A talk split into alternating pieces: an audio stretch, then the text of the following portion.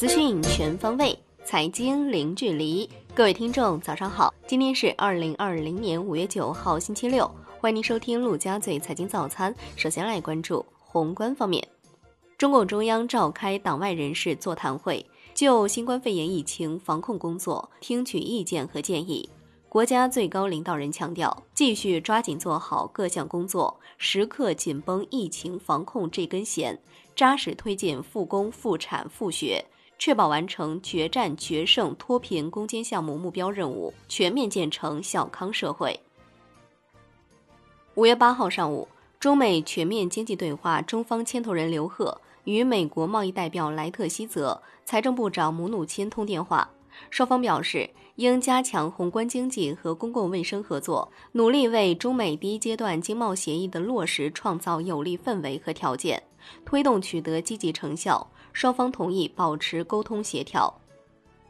国办印发通报，对二零一九年真抓实干、成效明显的地方予以督查激励。二零二零年支持上海市、浙江省、江西省、广东省、四川省或辖内地区开展金融改革创新先行先试，在同等条件下，对其申报金融改革试验区等给予重点考虑和支持。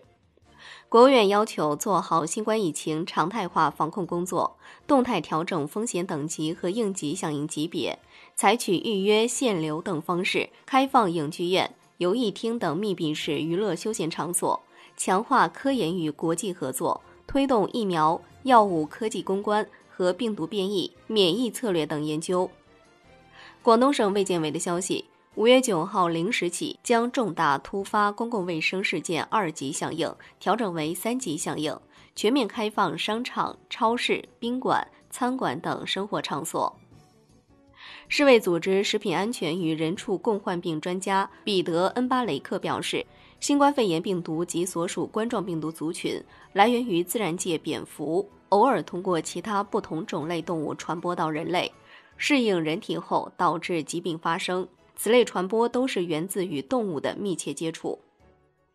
商务部的消息，第一百二十七届中国进出口商品交易会将于六月十五号至二十四号在网上举办。本届广交会网上举办期间，不向企业收取任何参展费用，也不向参与同步活动的跨境电商平台收取任何费用。央行公告，周五不开展逆回购操作，当天无逆回购到期，Shibor 多数下行。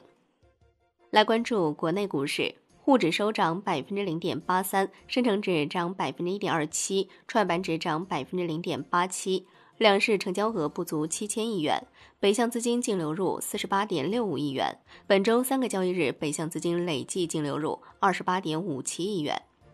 香港恒生指数收涨百分之一点零四，本周累计下跌百分之一点六八。恒生国际指数涨百分之一点零七，周跌百分之一点七二。全天大市成交九百六十八点二亿港元。中国台湾加权指数收盘涨百分之零点五四，周跌百分之零点八三。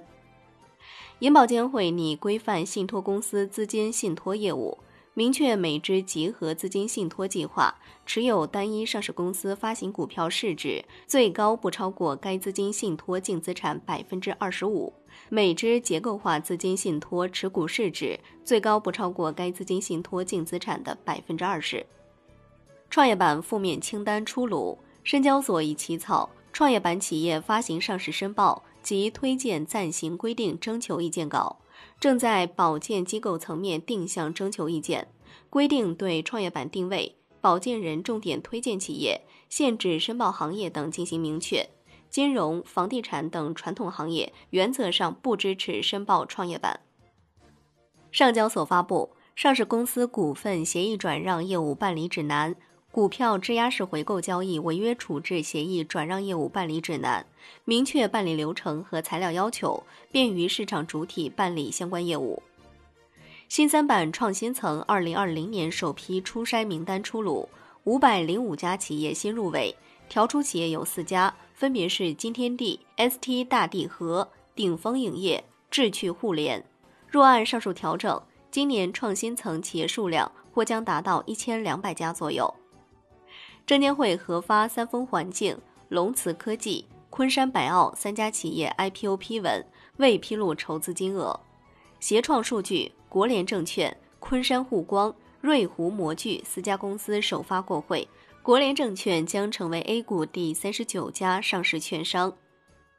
据第三方计票网站披露信息显示，贾跃亭破产重组方案获得超百分之八十已投票债权人支持。乐视网称，贾跃亭破产以美国债权人为主，对乐视网欠款的是关联方，贾跃亭与关联方是不同主体。金融方面。银保监会拟加强对资金信托投资非标债权资产管理，限制投资比例及非标债权集中度，明确全部集合资金信托投资于非标债权资产金额不得超过全部集合资金信托合计实收信托百分之五十，投资于同一融资人及其关联方非标债权资产金额不得超过信托公司净资产的百分之三十。海外方面。美国四月季调后，非农就业人口减少两千零五十万人，创二战之后最大降幅。预期减少两千二百万人，前值减少七十点一万人。失业率升至百分之十四点七，预期升至百分之十六，前值是百分之四点四。特朗普表示，非农就业数据完全在意料之中，毫无意外，失去的工作将会很快回来。来关注国际股市。美国三大股指集体收高，截至收盘，道指涨百分之一点九一，标普白指数涨百分之一点六九，纳指涨百分之一点五八。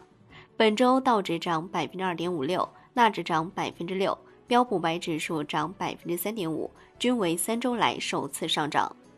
欧洲股市集体收涨，本周欧股涨跌不一，德国 DAX 指数周涨百分之零点三九，法国 c c 四零指数周跌百分之零点四九。商品方面，美油六月合约收涨百分之四点五九，报二十四点六三美每桶，周涨百分之二十四点五二，连涨两周。美油七月合约收涨百分之四点八七，报二十六点零四美每桶，周涨百分之十六点八二。